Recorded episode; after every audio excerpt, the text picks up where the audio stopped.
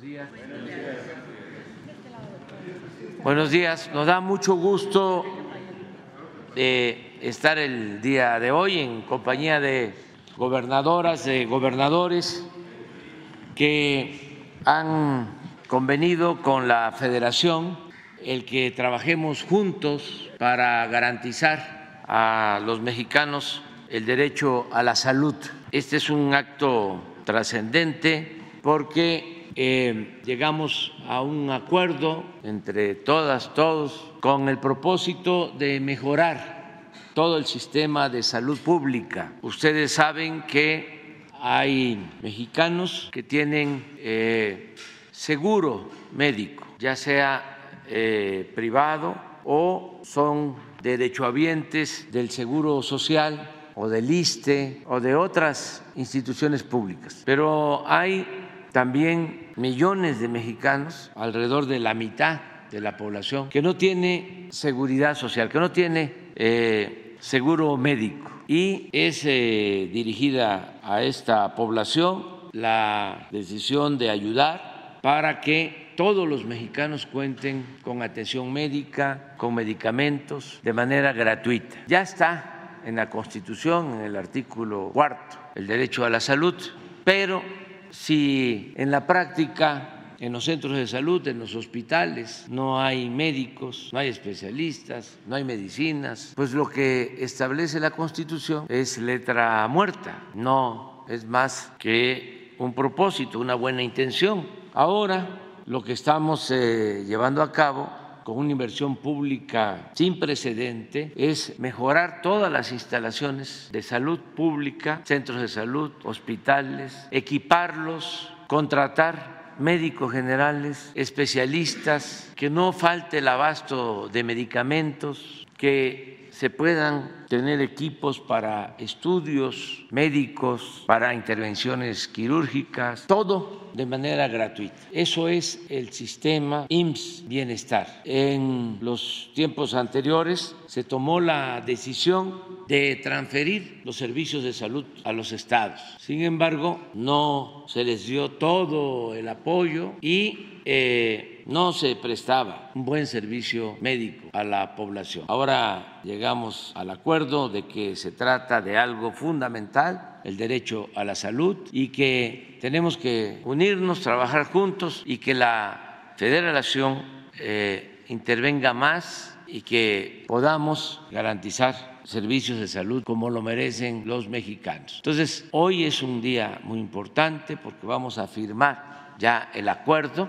con 23 estados que han aceptado eh, sumarse, adherirse, participar conjuntamente con la federación para que no falten los medicamentos, para que haya médicos, especialistas, que no solo se tenga eh, el derecho al llamado cuadro básico, sino a todas las medicinas, todas en forma gratuita, que no se cobre por la atención médica, ni por intervenciones quirúrgicas, ni por operaciones, por nada porque la salud no es un privilegio, es un derecho de nuestro pueblo. Queremos que a más tardar en marzo del año próximo ya esté funcionando al 100% todo el sistema. Ya iniciamos, estamos avanzando. Yo le agradezco mucho la confianza a las gobernadoras, a los gobernadores, porque decidieron participar conjuntamente en este plan para avanzar y enfrentar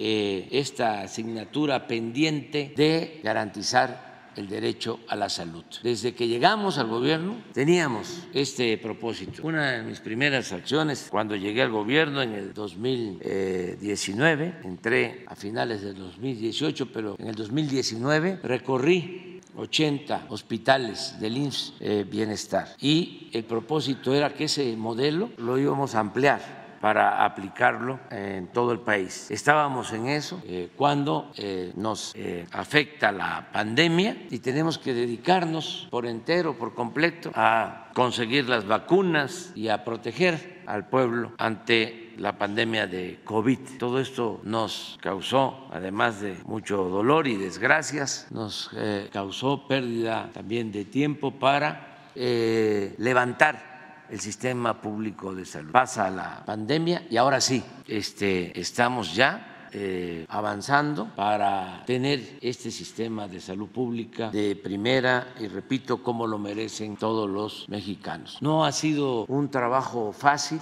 hemos enfrentado muchos obstáculos porque aunque parezca increíble, también en la compra de las medicinas había mucha corrupción. Se robaban hasta el dinero de las medicinas y habían intereses creados muy poderosos. Diez empresas que ni siquiera eran laboratorios, eran distribuidoras, le vendían al gobierno diez empresas alrededor de 100 mil millones de pesos al año. Y estas empresas eh, estaban eh, apoyadas por políticos corruptos, tenían también el respaldo de medios de información o de manipulación y se negaban a que se pudieran conseguir los medicamentos y a precios razonables, justos, porque era un negocio muy jugoso que tenía, al grado de que no se podían comprar las medicinas en el extranjero, estaba prohibido, se les tenía que comprar a ellos toda la medicina. Tuvimos que hacer reformas, no fue fácil llevar a cabo estos cambios y ahora sí ya podemos comprar los medicamentos en cualquier país del mundo y ya tenemos garantizado el abasto. Claro, les produjo todo esto mucho enojo y hubieron campañas en contra muy lamentables, viles, utilizando a niños enfermos de cáncer con la eh, intención de eh, forzarnos a que no lleváramos a cabo los cambios. Fue muy lamentable, eh, tuvimos que enfrentar toda esta lanzada en contra, pero al final vencimos todos esos obstáculos. Desde luego, todavía no están conformes ni se van a conformar, van a seguir eh, atacándonos, pero tenemos nuestra conciencia tranquila y vamos a cumplir el compromiso de que haya un buen sistema de salud pública en nuestro país. Por eso, de nuevo, mi agradecimiento a las gobernadoras, a todos los gobernadores que pusieron por delante el interés general, el interés del pueblo, el interés de la nación. Muchas gracias y le damos la palabra al doctor Alcocer. Con su permiso, señor presidente, muy buenos días tengan todas y todos ustedes. Hoy 10 de octubre, como ya mencionó señor presidente, el pulso de la salud es un día especial, pues comunicaremos en presencia de los las 22 eh, gobernadoras y gobernadores la firma del Acuerdo Nacional de la Federalización de los Servicios de Salud. Esto significa que de un universo de 66.4 millones de personas sin seguridad social, el, el Instituto Mexicano del Seguro Social Bienestar atenderá a 53.2 millones de personas, es decir, el 80.2%. Hoy escucharemos las palabras del maestro Américo Villarreal Anaya, gobernador del estado de Tamaulipas, en representación de los gobernadores. También escucharemos las palabras del maestro Zoé Robledo, director general del IMSS, y acto seguido se llevará a cabo la firma del Acuerdo Nacional para la Federalización del Sistema de Salud para el Bienestar. Muchas gracias, maestro. Muy buenos días. Con su permiso, señor presidente, gobernadores, gobernadoras, secretario, integrantes de gabinete federal y medios. La transformación del sistema de salud inició con el gobierno del presidente López Obrador y ha vivido un cambio histórico y profundo del que hemos sido testigos. Y hoy lo ratificamos con la firma de este acuerdo y adherirnos al sistema Bienestar. Esto se los digo porque desde mi formación como médico, que tuve la fortuna del apoyo de mi familia y de mi país para tener esta profesión y ser un médico especialista, me dio esta oportunidad a su vez de la atención directa al paciente, el desempeñarme en las áreas administrativas de la salud por más de 30 años en mi estado, en Tamaulipas. Y ahí vimos cómo se fueron implementando diferentes modelos de salud, pero siempre considerando esta como una prestación, como un derecho que se adquiría siempre y cuando hubiera una retribución económica para poder recibir la misma. A partir de ahora, y con las modificaciones en el artículo cuarto constitucional referentes al ámbito de la salud. La salud ahora es un derecho humano y una obligación que el Estado tiene que procurar a su población. Les comento que conozco el sector con lo que les he referido y apoyamos plenamente a la federalización que se está planteando en este momento, lo cual hicimos con varios de nuestros compañeros aquí presentes desde el legislativo. Agradezco mucho la distinción que me hacen de tomar la palabra y representar a los gobernadores y gobernadoras, con los cuales ahora compartimos el honor y la responsabilidad de convertir este modelo de salud en una realidad en nuestras entidades. El gran apoyo que se ha dado a la salud en esta administración ha quedado patente en políticas y acciones para cuidar y mejorar las oportunidades de los mexicanos y las mexicanas. No debemos ser de corta memoria, ya lo comentó el señor presidente, del gran esfuerzo realizado durante la epidemia de COVID-19. Años difíciles, pero que todos los mexicanos tuvimos oportunidad de recibir atención médica gratuita, independientemente de la gravedad en que estuviéramos por este padecimiento y el gran esfuerzo y coordinación que implicó el haber recibido más de 235 millones de vacunas. Ahora, este sistema INS Bienestar, que ve por una justicia social y brindar atención médica y medicamentos gratuitos a quienes no tienen seguridad social, nos da una gran oportunidad para los mexicanos. Esto sin duda requiere de un gran esfuerzo e inversión que acertadamente coordina el maestro Zoé Robeledo y que nos informa puntualmente de sus avances. De las 23 entidades aquí presentes, progresamos en la aplicación de este sistema en nuestras, en nuestras entidades, dependiendo de los tiempos en que fuimos sumándonos a esta política pública, la cual enfrenta dos grandes retos. El primero de ellos, fortalecer el sector salud y contar con infraestructura, equipamiento, insumos y medicamentos suficientes y accesibles, integrados en diferentes niveles de atención. Pero no menos importante es el recurso humano que debemos de tener desde su formación en diferentes profesiones del equipo multidisciplinario que atiende la salud en las unidades hospitalarias y en los sistemas de salud de primer nivel. Tenemos que abatir ese rezago. Hoy se forman más de tres veces especialistas que en el tiempo que nos tocó a nosotros la oportunidad de formarnos en este ámbito. Hay que abatir también este rezago tan importante en la seguridad laboral y salarial de los miles de trabajadores que ahora serán contratados por el IMSS Bienestar. Y el segundo gran reto, orientar este sistema de salud a la prevención y la promoción de la salud, entendiendo esta, la salud, como un estado dinámico en el que todos debemos participar para evitar las enfermedades y complicaciones de los padecimientos que hoy nos aquejan. Con ello, cumpliremos desde la salud con la ideología del humanismo mexicano que pone en el centro a la persona y el bienestar y desarrollo social. Gracias, señor presidente, como mexicano, como tamaulipeco y médico, por el apoyo que usted ha dado a este sector. Y como lo mencionó desde el hospital IMSS Bienestar, el Hospital General IMSS Bienestar, doctor Pumarejo, en Tampico, que por cierto ya inició operaciones la sala de hemodinámica. Cuando se trata de salud y de la salud de los mexicanos, no existe límite en este gobierno. Muchas gracias.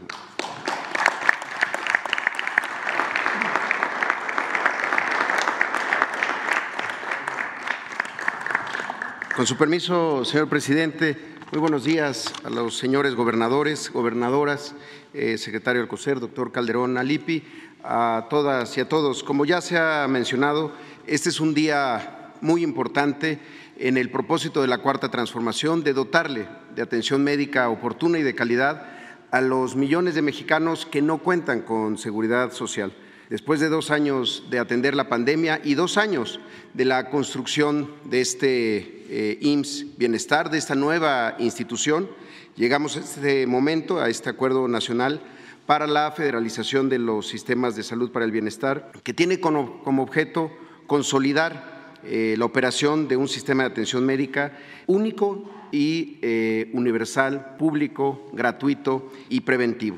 Con esta firma ya tenemos un universo.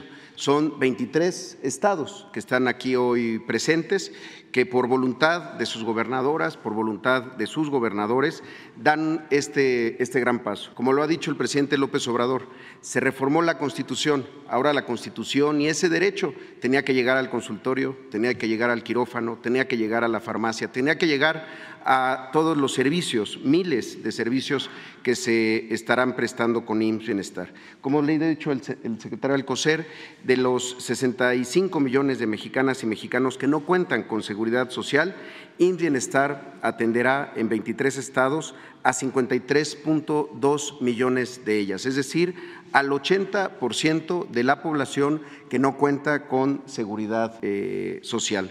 Esto se logrará en la siguiente a partir de la transferencia de 707 hospitales y 13.966 centros de salud. Esa es la red de INS Bienestar. Con esto, INS Bienestar se convierte en el sistema de atención médica público más grande del planeta. Es un reto que solo hubiera podido ocurrir en un gobierno transformador como es el gobierno del presidente López Obrador.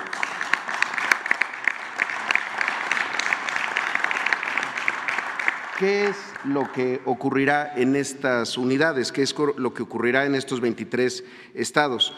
Primero, se va a implementar un solo modelo de atención, el modelo de atención para el bienestar, el más bienestar, publicado desde hace eh, ya varios meses. ¿Qué es lo que va a ocurrir en ese sentido? Todos los hospitales tendrán un solo sistema de administración de insumos, es decir, un sistema para poder verificar el surtimiento oportuno de las recetas en las farmacias para los pacientes que las necesitan y se les entregarán de manera gratuita. Ahí estarán desarrollo infantil temprano, el CASA para la atención de los adolescentes, el sistema de atención integral a la salud preventivo para evitar las complicaciones de las enfermedades crónicas degenerativas y un modelo nuevo sobre salud mental. También en esas unidades seguirán ocurriendo las acciones de mantenimiento y conservación. Esto significa echar a andar quirófanos que no estaban funcionando. Esto significa ampliar áreas de cuidados intensivos, de cuidados neonatales, eh, consultas, consultorios, residencias. Esto significa reparar cuartos de máquinas que no funcionaban o aires acondicionados, es decir, todo lo que puede ayudar a que la atención sea más segura y de calidad.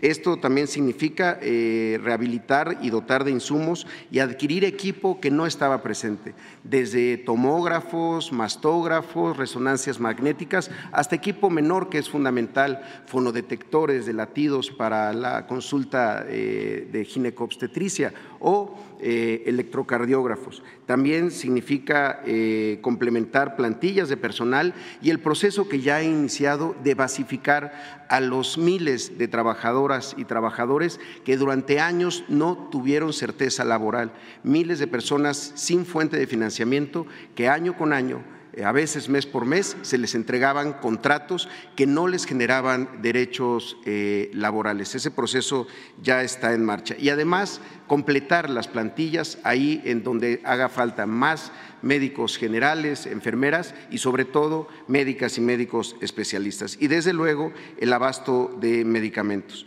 Este modelo de atención, eh, insisto, es público, es gratuito, es preventivo y es eh, universal en su modelo de atención. Como lo ha dicho el señor presidente López Obrador, es darle a todos los mexicanos y mexicanas sin seguridad social los mismos números de claves de medicamentos, el mismo catálogo de atención de padecimientos. En ese eh, sentido, eh, se han hecho ya muchas inversiones durante el proceso y desde luego vendrán más. Además, decir que en estos 23 estados son más de 30 hospitales que se pondrán en operación, desde aquellos que están en construcción hasta aquellos que se echarán a andar porque lo que hacía falta era dotarles del equipo suficiente.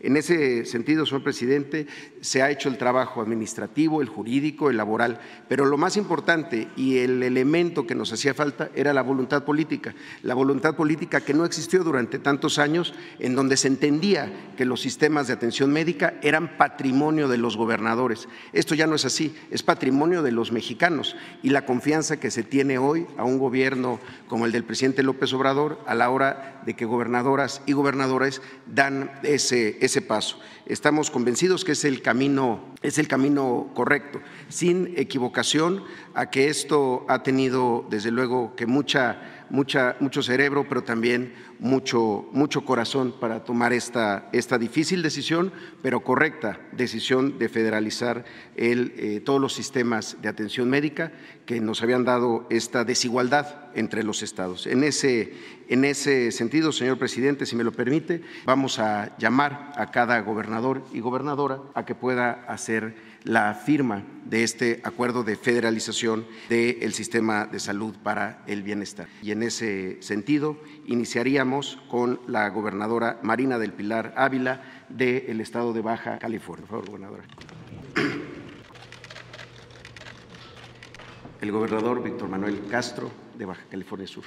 Sí, eso no, es una firma de la gobernadora Laida Sansores San Román del estado de Campeche el gobernador Rutilio Escandón Cadenas del estado de Chiapas, la gobernadora Indira Vizcaíno Silva del estado de Colima, el maestro Martí Batres Guadarrama, jefe de gobierno de la Ciudad de México, el gobernador Julio Menchaca Salazar del estado de Hidalgo, la maestra Delfina Gómez Álvarez, gobernadora del estado de México, el gobernador Alfredo Ramírez Bedoya del estado de Michoacán, el gobernador eh, Miguel Ángel Navarro Quintero, doctor Miguel Ángel Navarro del estado de Nayarit.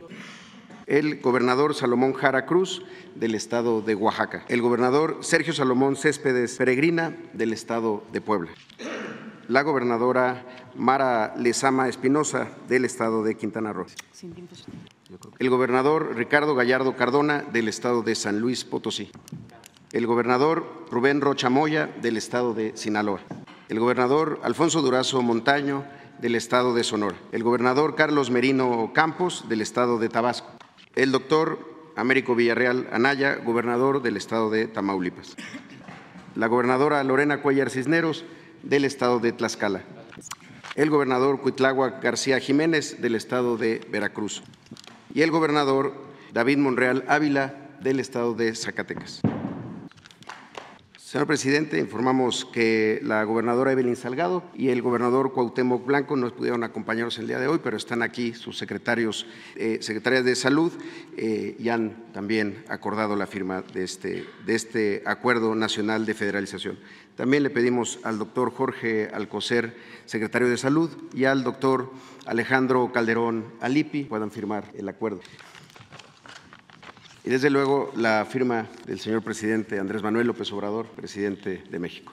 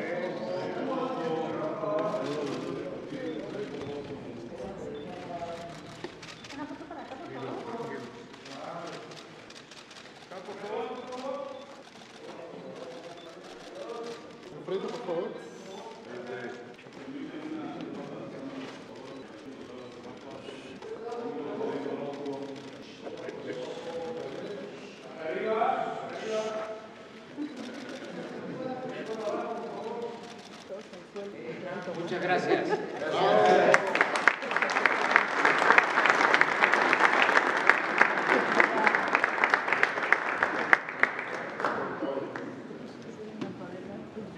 Pues si les parece, hacemos un receso y, ese, y les eh, brindamos un merecido aplauso a las gobernadoras y a los gobernadores.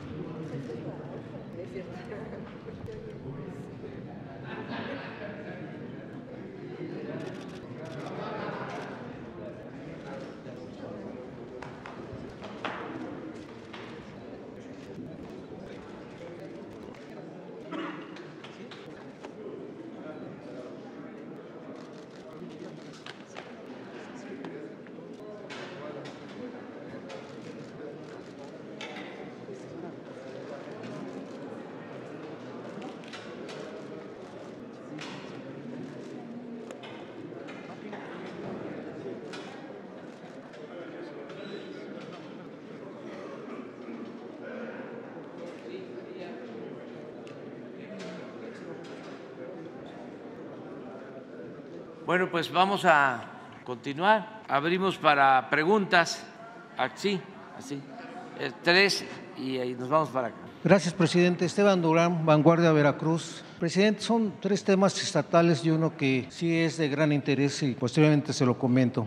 Presidente, eh, la Fiscalía General de la República en, la, en Sinaloa convirtió a un testigo en imputado en un caso de fraude contra el Infonavit. Esto fue en complicidad con Laura Valenzuela Pérez, gerente jurídico desde 2010, y Marta Cecilia Robles Montijo, delegada de Infonavit, allí en Sinaloa, de 2010 a 2019. Cobraron una reventa de nueve casas por 1.672.146 pesos. Primero las vendieron como funcionarias del Infonavit, posteriormente las adquirieron a través de la empresa Patrimonio SADCB, eh, cuyo Consejo Administrativo forma parte, ya siendo funcionarias públicas y esto en complicidad con la Fiscalía colocaron como testigo a Jesús Alberto Ley Castro, gerente de Infonavit Los Mochis, como imputado posteriormente para deslendarse de responsabilidades. ¿Qué se hará en este caso, presidente, cuando pues hay corrupción dentro del Infonavit allá en Sinaloa, mientras que pues a otras personas de escasos recursos eh, difícilmente tienen acceso a casas, presidente? Ese es el primer caso. Pues te pedimos que nos eh, des todos los datos. Sí, presidente. Aquí estuvo el director del Infonavit hace unos días y eh, estamos viendo todos estos casos de presuntos fraudes cometidos y se está actuando. Entonces, con Jesús, Le entrego de favor. Todos los datos. Sí. Claro que sí, presidente. En otro caso, presidente, allá en el estado de Guanajuato ya se desató la guerra sucia contra uno de los aspirantes mediante espectaculares con la leyenda Ernesto Pieto es un peligro para Guanajuato. Fuentes estatales comentan que esto es juego amigo. ¿Qué opinión le merece esto, presidente, que se active en este tipo de situaciones? Las campañas negativas, que usted de hecho fue eh, víctima de esto, que lo vivió en carne propia en 2006 y 2012. ¿Cuál sería el llamado a quienes, como usted, ahora las padecen y a quienes muy, probablemente desde el juego amigo las promueven? Pues que no debe hacerse eso, está mal eh, hecho. Eh, la política es un imperativo ético, no es eh, levantar falsos testimonios. La política no tiene que ver con mentir, con robar, con traicionar y Ernesto Prieto es un buen ciudadano, nos ayudó mucho como servidor público, lo mismo que Ricardo Sheffield, que también están participando, según entiendo, en Guanajuato, y Antares Vázquez, senadora de la República también de Guanajuato, todos son de primera, y otros ciudadanos de todos los partidos, y no debe de haber guerra sucia. Además, como lo hemos eh, dicho aquí varias veces, eso ya no funciona, eso no de sirve. Se quedaron en el almanaque los publicistas. Antes este, se sentían muy importantes, llegaban a decir, si me das tanto dinero, si me contratas, yo te hago presidente municipal, yo te hago diputado federal, yo te hago gobernador, yo te hago presidente de la República, hasta de manera prepotente y además ofensiva, porque en una democracia quien elige a las autoridades es el pueblo. Entonces piensan que con una técnica de dudosa efectividad, ramplona, o con guerras sucias o repitiendo mentiras, ya con eso van a posicionar a una persona y la van a convertir en autoridad. Antes se podía y se podía porque había un control casi absoluto de los medios de manipulación, que no de información. Entonces sí funcionaba la guerra sucia, pero ahora cada ciudadano que tiene un teléfono es un medio de comunicación. Ya la verdad se abre paso siempre, sin obstáculos, y llega hasta el más apartado rincón del país. Entonces eso no funciona. Y muchas veces tiene efecto de boomerang, es decir, el que lleva a cabo esa campaña sucia eh, se ve afectado, se le revierte, no hay que actuar de esa forma, ¿no? pero eso es lo que puedo opinar. Sí, presidente, gracias. Finalmente, desde hace una semana, estudiantes del Tecnológico de Zacapuaxla, en Puebla, realizan sus actividades bajo protesta. Esta movilización se sumaron docentes de, sumaron decentes y personal administrativo en demanda de la salida del director Miguel Choy López, quien en menos de un mes ha generado un clima hostil y ha incurrido en amenazas contra quienes exigen su renuncia.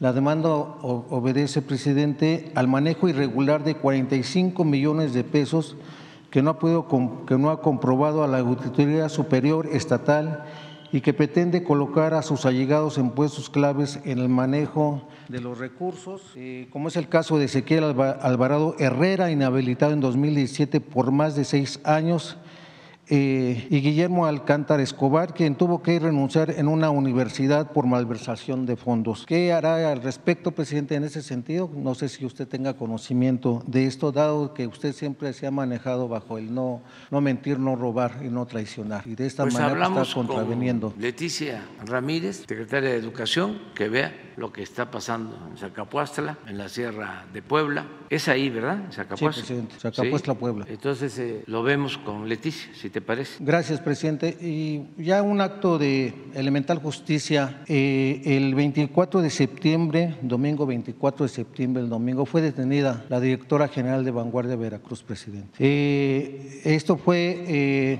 pues el, el, juez Francisco Reyes Contreras fue quien dictó la orden de aprehensión contra la directora. Los abogados señalan que la carpeta de investigación no cuadra a ella le imputan un secuestro, eh, autor intelectual de un secuestro, y en la cual pues argumentan que hay situaciones de risa, con todo respeto, presidente, y esto pues se le, en lo personal lo veo como un atentado contra la libertad de expresión. No hay elementos, presidente, que prueben que efectivamente la directora haya incurrido en estos hechos. Hay, hay videos donde pues no, no se ve esta situación. Y a nombre de los compañeros que estamos en este periódico y propio, pedimos, presidente, presidente, que se revise este caso. Repito el nombre del juez Francisco Reyes Contreras, en donde pues queremos pensar que no hay consigna en este sentido, presidente, y que se revise este caso. Varias eh, personas, varias familias dependen de, este medio de comunicación, el cual ha servido al gobierno de, Veracruz en el sentido de informar bien, objetivamente, sin tintes políticos. Entonces le pedimos, presidente, con todo respeto, que se revise esta situación. Ya se agotaron todas las pruebas para eh, probar su inocencia e inclusive pues ya se le eh, dictó prisión preventiva de un año. Los abogados dicen que hay inconsistencia, de inmediato se le dictó esta prisión preventiva sin tomar en cuenta todos los elementos que ya eh, los abogados presentaron, presidente. Sí, lo vemos con Rosa Isela Rodríguez, ahora mismo. Bien, presidente. Ella está seguro eh, viéndonos porque está pendiente todo el tiempo de la conferencia y este, ella va a atender este caso que planteas, si te parece. Bueno, nada más un paréntesis. Ya eh, se quitó lo del texto de la posdata. ¿La pasaron hoy? Hoy no. Ah, bueno, es que ya no va a haber la posdata. Vamos a verla por última vez. Ponla. No, ya no, mejor no. no porque nos las prohibieron. Ayer notificaron, sí.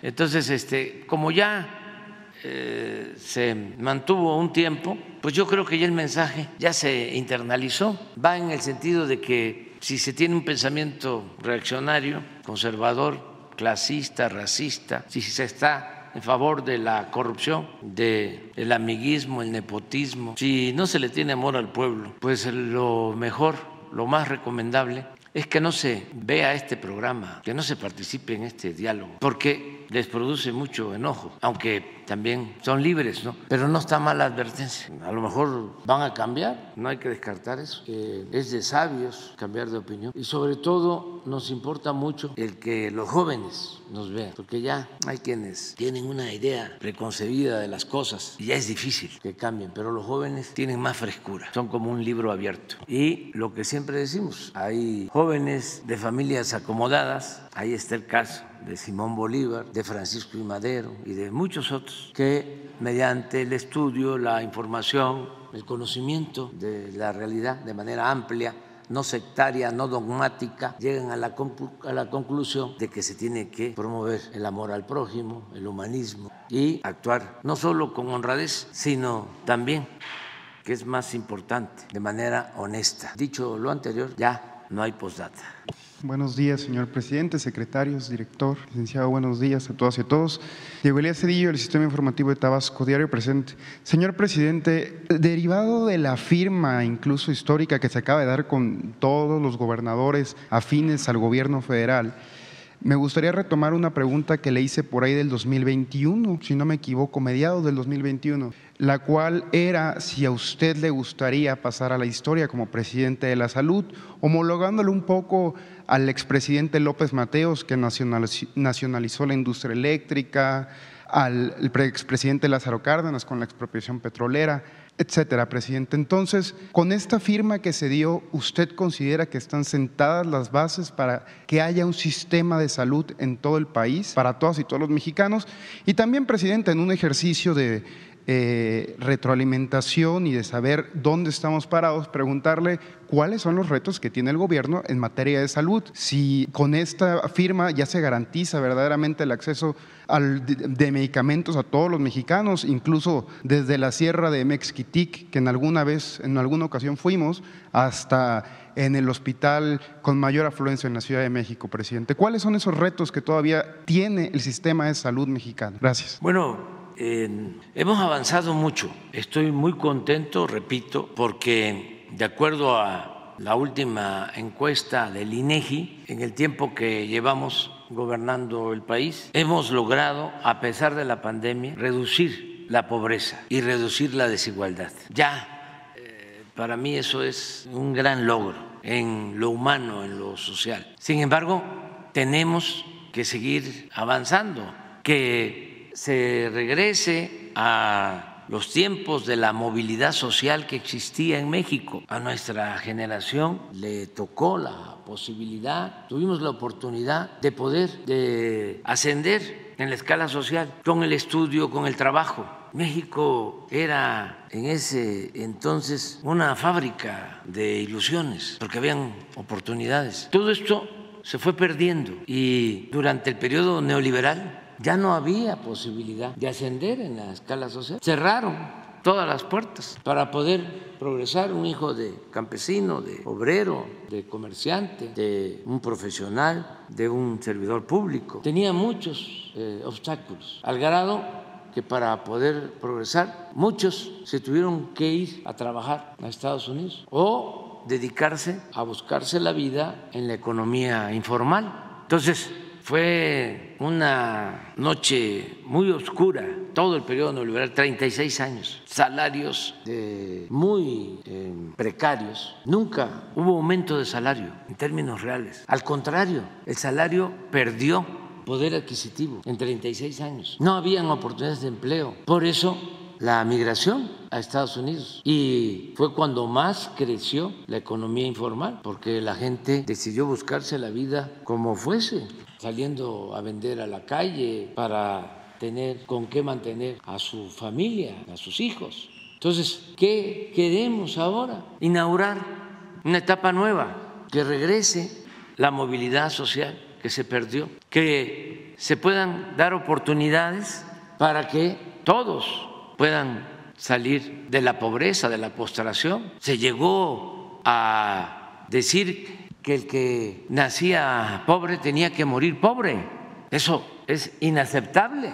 La pobreza no es por el destino, no es por la casualidad, no es porque Dios quiere, es por la falta de oportunidades. Y en el caso de México, la pobreza se produjo, se extendió por la corrupción, por la desigualdad, porque unos cuantos se quedaban con los bienes que pertenecían a todos. No había una distribución justa, equitativa del ingreso, ni mucho menos de la riqueza. Había un acaparamiento de todos los bienes en unas cuantas manos. Entonces, ahora lo que se busca es que pues haya una distribución justa de la riqueza, del ingreso, del presupuesto y que todos tengan oportunidad para salir adelante, para progresar, que tengan trabajo, que tengan oportunidad de estudio y que tengan garantizada la seguridad social, que al llegar a una determinada edad ya tenga una pensión, algo que alivie, aunque sea poco, que permita vivir con un poco de holgura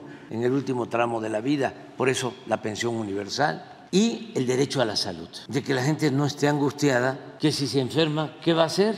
Eh, ¿Cómo se va a curar si no tiene dinero? O si tiene algún recurso va a quedar sin nada porque lo poco que tenga lo va a utilizar para pagar los médicos, para pagar los medicamentos, para pagar las intervenciones quirúrgicas y se queda sin nada. Entonces, eso es lo que queremos resolver. Ese es el ideal, de que el que se enferme, independientemente de su condición económica, social, pueda curarse.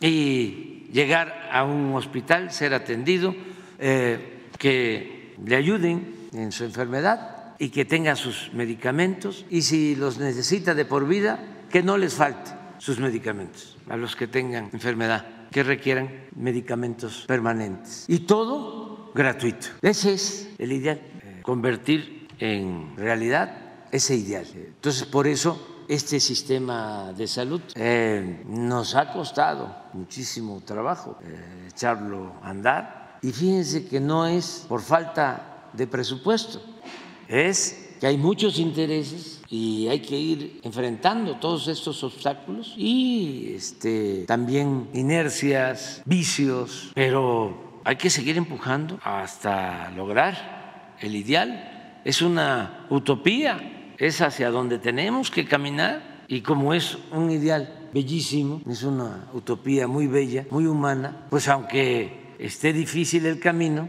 ir hacia ese ideal en busca de ese ideal, pues nos fortalece moralmente, es gratificante y aunque se aleje, hay que seguirlo buscando, hay que seguir caminando. Entonces, ahí vamos. Ahorita tenemos como fecha para que funcione bien marzo del año próximo. Pero porque nos falta eh, contar con todos los médicos, nos falta terminar de construir hospitales, nos falta todavía resolver eh, bien la distribución de los medicamentos. Estamos por adquirir una bodega eh, enorme que va a ser la farmacia más grande de México, en donde van a estar todos los medicamentos, todos los que se necesiten. Si en un hospital en Chihuahua, en Krill, o un hospital en Chiapas, en Guadalupe Tepeyac. Hace falta una medicina. En esta gran farmacia se va a tener. Y en 24, 24 horas, un día, aunque sea allá en Krill, aunque sea Guadalupe Tepeyac, tiene que llegar el medicamento. Ese es el ideal que tenemos. Ya estamos. Eh, a punto de comprar eh, este gran almacén, que yo espero invitarles para irlo a visitar, esta gran farmacia, eh, en diciembre, que vamos a ver todos los medicamentos y todo el sistema. Ya estamos avanzando en ese propósito. Pero el que sabe más de este tema, pues es Zoe. Él es el que nos puede decir cómo vamos, eh, qué nos falta, que es parte también de tu pregunta. ¿no? A ver. Muchas gracias, señor presidente. Efectivamente, lo que, lo que se está haciendo es eh, transferir hospitales, 707 hospitales y 13 mil centros de salud. Estos hospitales lo mismo pueden ser, como mencionaba el, reportero Cedillo, eh, desde un hospital grande en la Ciudad de México de alta especialidad o en cualquier estado hasta un hospital básico comunitario. El esfuerzo está siendo primero en implementar el mismo modelo de atención. Durante casi 30 años, este proceso que inició en los años 80 generó desigualdades hasta en los modelos de atención. Eh, cuando se pasa de la Secretaría de Salubridad y Asistencia a la Secretaría de Salud y los gobiernos estatales se hacen cargo de la atención médica de las personas sin seguridad social, se generaron 32 subsistemas. ¿Esto que generó o qué trajo consigo? Mucha desigualdad. Y luego el Seguro Popular pues un ánimo privatizador. Entonces, lo primero es que sea el mismo modelo de atención con la implementación que se ha hecho en los hospitales y que ahora viene la parte territorialmente más desafiante, llegar hasta todos los centros de salud. Hay centros de salud aquí en la Ciudad de México que se llaman de 10 núcleos. ¿Qué significa esto? Que tienen 10 consultorios y estos pueden tener rayos X, pueden tener mastógrafo, pero los que más nos interesan son los pequeños centros de salud, estos que están más apartados y que atienden el primer nivel de atención de comunidades más lejanas, que muchas veces no cuentan con médico general ahí es en donde tenemos que llegar. Entonces, primero es el, modelo de atención para el bienestar, que sea un solo modelo para todo el país, independientemente en qué estado se encuentre uno.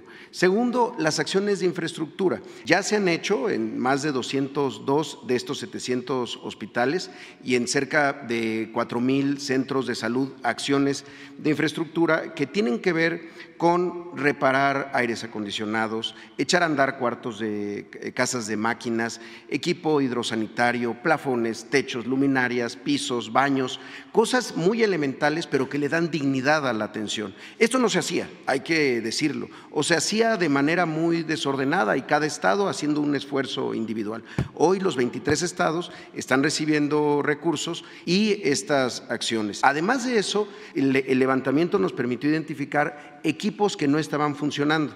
Había una operación de, eh, en los gobiernos anteriores muy de escritorio y entonces alguien decía, en este hospital hay unos rayos X, pero no se ponía a ver si había radiólogo, si había equipo, si había insumos, si había electricidad en el hospital para que esos rayos X funcionaran. Todo eso es lo que se está eh, construyendo. Y lo más importante, el personal. Hay, eh, por un lado, cerca de 80 mil trabajadoras y trabajadores de la salud, que lo mismo son médicas y médicos o enfermeras, camilleros, gente de higiene y limpieza, que ha tenido estos salarios eh, y estas contrataciones precarias. Ustedes imagínense lo que significa que frente a eh, la seguridad social o al ISTE, que las personas tienen una base, tienen seguridad laboral, eh, eh, la mayoría de las personas que estaban trabajando o que están trabajando todavía en los servicios de los estados no tenían un contrato, no tenían una base. Esa basificación, ¿por qué nos interesa tanto? Primero porque es un asunto de justicia, pero también porque eso le da mucho más eh, seguridad y en ese sentido incrementa la calidad de la atención de una persona que está segura de su trabajo y no está con la preocupación permanente de si van a volverlo a contratar de manera precaria, además con salarios muy bajos, pero además desiguales en todo el país. Eh, y, el, y el otro punto que es fundamental, no todas las enfermedades se atendían con los mismos medicamentos. Eso es algo que hay que decirlo. El Seguro Popular nunca se preocupó por eso. Ellos financiaban nada más. Y entonces muchas veces al mismo padecimiento medicamentos distintos. Pero no solo eso, no todos los estados tenían el mismo número de medicamentos, es decir, las claves de medicamentos. Había estados que podían estar comprando 500 claves y estados que están comprando 1000 claves. Aquí en Bienestar todos los estados tendrán el mismo número de claves porque hay una sola compra que hace la Secretaría de Salud. Adicionalmente a eso, uno de los retos es terminar de poner en operaciones el enorme número de hospitales y centros de salud también que quedaron abandonados. ¿Qué pasaba? El Seguro Popular daba una cantidad de dinero a un Estado y si ese dinero se acababa, la obra quedaba inconclusa. Y de estos hay que salir al país para identificar cuántos existen. Un ejemplo de su estado, el Hospital de Cárdenas, que ya se está habilitando, pero llevaba años Ahí, como un elefante blanco, con el agravio que significaba para la población pasar enfrente de un hospital, verlo inacabado y sin poder llegar ahí a atender sus, enfermedades. Entonces, son eh, cerca de 30 hospitales que se van a poner, eh, que se van a echar a andar. Algunos ya están concluidos, otros requieren de una inversión importante para su eh, puesta en marcha. Y hablo de 30 porque ahora con la entrada del Estado de México es uno de los estados quizá el que ha tenido el mayor número, hemos identificado, de hospitales inconclusos. Un hospital oncológico en Ecatepec que lleva años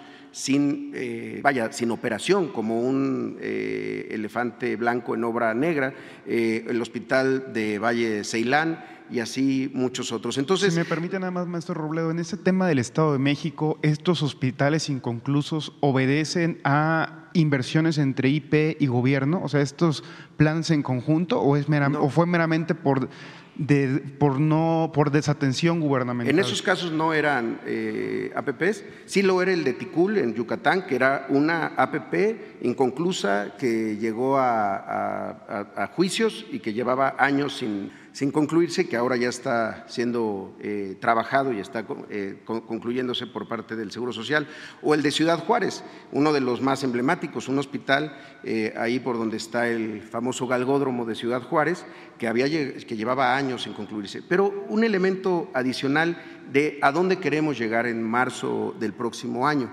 es a la transferencia de estas unidades, es decir, ya no solamente el comodato la operación o la colaboración, es ya la transferencia del inmueble para el IMSS Bienestar y también la eventual migración del personal, es decir, la sustitución patronal para que los trabajadores que hoy están basificados y que trabajan en unidades hospitalarias o centros de salud ya eh, vayan siendo también eh, eh, parte de IMSS Bienestar con las prestaciones de ley que hoy tienen, con sus mismos salarios. Ese, ese es uno de los procesos más importantes porque nos va a permitir tener una sola nómina federal para todos los trabajadores de atención médica, que sigue eh, siendo parte del, del, trabajo de los estados, la salud pública, la vacunación, las fumigaciones, el tema de la sangre segura, los laboratorios, en fin. Entonces, es un esfuerzo enorme pero eh, sí creemos, y además está demostrado después de la pandemia,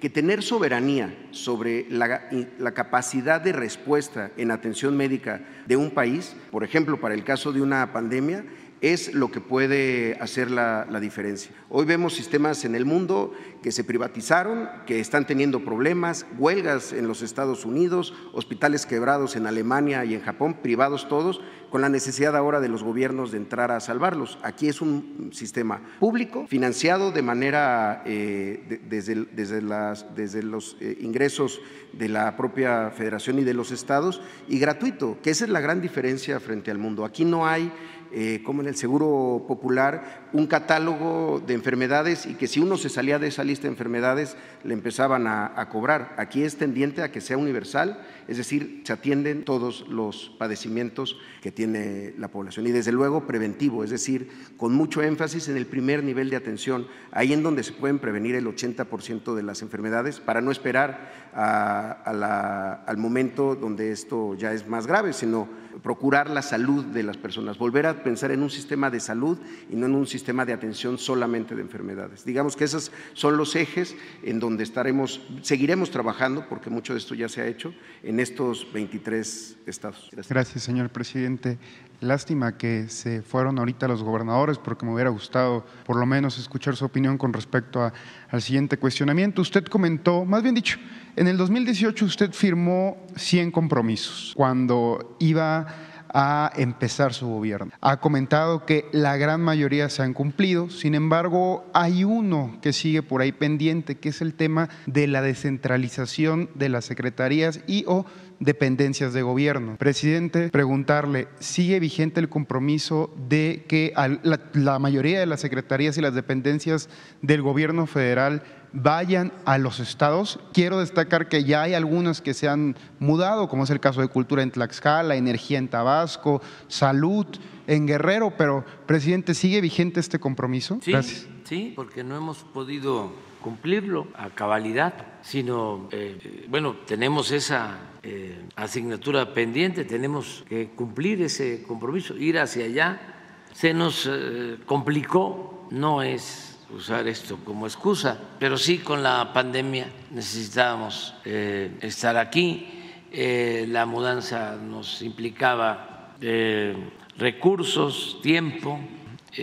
no se trata solo de que se vaya la secretaría que corresponde, sino que se busque que haya eh, vivienda para los trabajadores, que este, puedan garantizar también el que haya escuelas para sus hijos, o sea, garantizarles todo esto. Y es un, es un proceso. Entonces, yo siento que eh, lo tenemos que lograr en el tiempo que falta y, si no, este, dejarlo encaminado y pues sugerirlo para eh, el nuevo gobierno. Ya hemos cumplido casi todos los compromisos, todos los que hicimos y más. Eh, hicimos 100 compromisos y está pendiente este, está pendiente y estamos trabajando en lo de Ayotzinapa, que es otro compromiso. Pues estamos trabajando todos los días para esclarecer los hechos y dar respuesta a los padres de los jóvenes desaparecidos, pero todos los demás los hemos cumplido y muchos otros, muchos, muchos otros que no estaban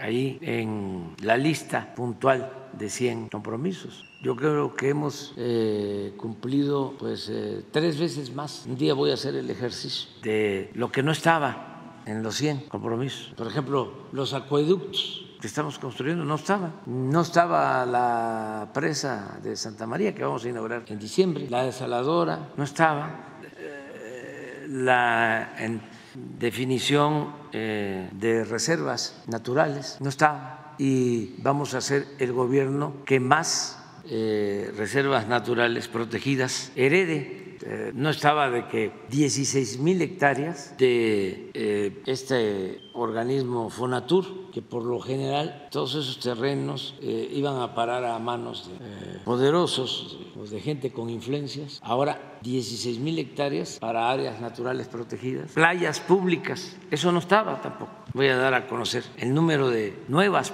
playas públicas y es muchísimo. Estamos por eh, convertir en área natural protegida un campo de golf en Huatulco que quisimos eh, pues eh, vender a quien lo tiene desde hace algún tiempo pagando una renta que no es suficiente la renta no es buen negocio público y está en medio de dos áreas naturales protegidas y con una playa pública. Entonces quisimos que la empresa que tiene el campo de golf se quedara con el campo de golf. Se hizo un avalúo público, vale como 500, 600 millones de pesos. Queríamos que ese dinero se utilizara, entre otras cosas, para eh, hacer los uniformes escolares a los niños de Oaxaca. Eh, sin embargo, no se llegó a un acuerdo, eh, decidieron que no les convenía. Entonces, lo vamos a convertir en reserva natural protegida. Para unir eh, los dos polígonos que ya son área natural protegida, esto en Huatulco, unirlos y playa pública. Y ahí ya se crearon nuevas playas públicas, bahías bellísimas que no podía llegar la gente a disfrutar, porque pues todas las bahías o las playas estaban entregadas a los hoteles. Y sí, eh, se tiene ese derecho, ¿no? Que el hotel pueda tener sus playas para sus eh, huéspedes, eso es legítimo, pero también que la gente pueda tener la posibilidad de ir a una playa pública. Entonces, ya eh, logramos este, los recursos, ya tenemos los recursos para los uniformes. Aprovecho para informarle a los padres de familia de Oaxaca, para los niños, eh, los vamos a hacer en los talleres de la Secretaría de la Defensa, que son muy buenos, los talleres para eh, hacer uniformes, y vamos a llevar a cabo esta acción. Pues todo esto no estaba y así muchísimas cosas, eh, que no estaba así tan preciso de que íbamos a terminar la carretera de Oaxaca a Puerto Escondido, no estaba de que íbamos a construir todo el circuito de autopistas de supercarreteras desde Guadalajara hasta Vallarta, pasando por Compostela y Nayarit, toda la costa eh, de Nayarit, y así muchas eh, otras cosas, y las que vienen, porque estoy ahora eh, trabajando para hacerle una propuesta a los concesionarios de los ferrocarriles de carga. Fíjense que cuando se entregaron los ferrocarriles nacionales a dos empresas muy grandes, se suscribió un convenio, una concesión, y en esa concesión aparece una cláusula según la cual si se necesitan trenes de pasajeros, el Estado mexicano puede utilizar esas vías para trenes de pasajeros. Es decir, legalmente se cuentan con 20 mil kilómetros de vías férreas para trenes de pasajeros. Claro, no están en óptimas condiciones las vías porque no se les ha dado mantenimiento adecuado y se usan para carga, pero ahí están las vías. Entonces, si esas vías se mejoran y se pueden electrificar con catenarias para trenes eléctricos, imagínense lo que podría hacerse. Se vuelve a comunicar todo el país con trenes de pasajeros. No, se mantienen las concesiones actuales. Y quiero hablar nada más con los que tienen las concesiones para decirles por qué no ustedes mismos llevan a cabo la operación de los trenes de pasajeros. Con apoyo del gobierno, presidente. En un plazo razonable. Si ellos dicen no, no nos interesa, pues entonces sí podría haber, sí podría verse a quienes les importa tener esa concesión. Pueden ser públicos o pueden ser privados. Pero esto nos va a ayudar mucho a comunicar al país por completo con ferrocarriles y nos ayuda mucho para enfrentar el problema del cambio climático, porque es menos uso de combustible fósil, combustibles fósiles. Ese es un proyecto, ya no nos toca a nosotros, más que, a ver, dejarlo establecido para que quien llegue tenga abierto ese camino. Imagínense lo que es que no solo se pueda tomar el tren en Cancún, sino se pueda llegar a Palenque y luego de Palenque se va a poder llegar sin problema, porque ya se tiene la concesión, a Coatzacoalcos. Pero de Coatzacoalcos se puede llegar a Veracruz y de Veracruz a la Ciudad de México y de aquí de México a Querétaro y a Monterrey y a Nuevo Laredo y de México también a Guadalajara, y a Sinaloa, y a Sonora, y a Nogales, como era antes. Imagínense lo que significaría para Guaymas, Empalme, que era un centro ferrocarrilero, Benjamín Gil, ¿no? Hablando de Sonora. a ver qué responden, yo les voy a informar. Vamos a hacer la propuesta formal y quiero hablar con ellos cuando yo tenga completo eh, todo el proyecto, pero este, ¿qué les he dicho? No? De que nos falta muchísimo tiempo. Sí, menos de un año, pero si trabajamos 24/7,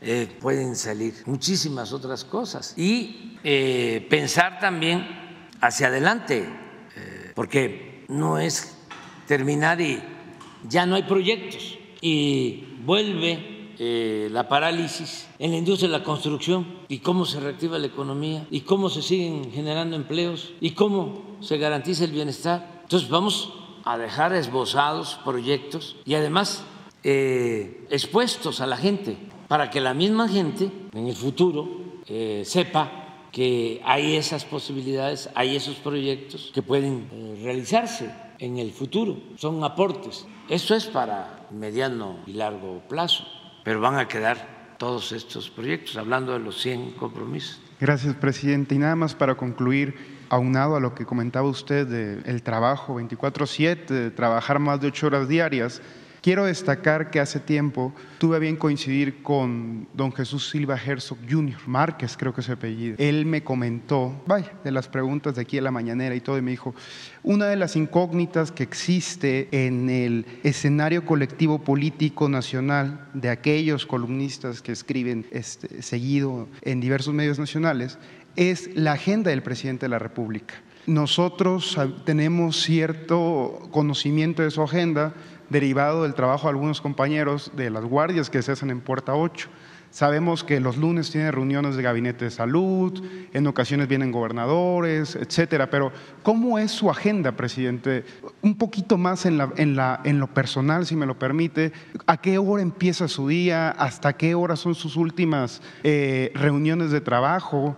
Tenemos conocimiento que antes usted eh, salía a practicar béisbol eh, luego lo veíamos ahí en, el Jetta vestido con, el, uniforme de béisbol. Pero, presidente, ¿cómo es el día, el día a día, un día normal del presidente de la República? ¿Cómo es? ¿Cómo, ¿Cómo eh, tiene reuniones, comida con su familia? ¿Normalmente come con empresarios? ¿Cómo es un día normal en la vida del presidente de la República, de Andrés Manuel López Obrador? Muchas gracias. Pues tengo todo el día ocupado hasta la noche. Eh, me levanto al cuarto para las cinco de la mañana. Este, tengo la ventaja pues de vivir aquí, eh, no tengo que trasladarme. Si viviese en nuestra casa en Tlalpan, tendría yo que levantarme pues un cuarto de hora antes. Entonces gano 15 minutos de sueño muy buenos y ya pues me arreglo lo que se hace en estas cosas. Este, lo que hacen ustedes exactamente antes de venir para acá. Eh, y ya salgo y tengo una mesa de acuerdo con Laura que me tiene, hoy firmé varios acuerdos y reviso, veo cómo está el informe que me, envía a diario de empleos. A ver, ¿por qué no pones el de hoy? El de empleos, cuántos inscritos, trabajadores inscritos al Seguro Social. Veo también la recaudación, la pones en la de hoy también, en la mañana, muy temprano. Veo cómo amaneció el peso antes de salir a la reunión de gabinete de seguridad. Entonces veo eso, cosas urgentes. Ahora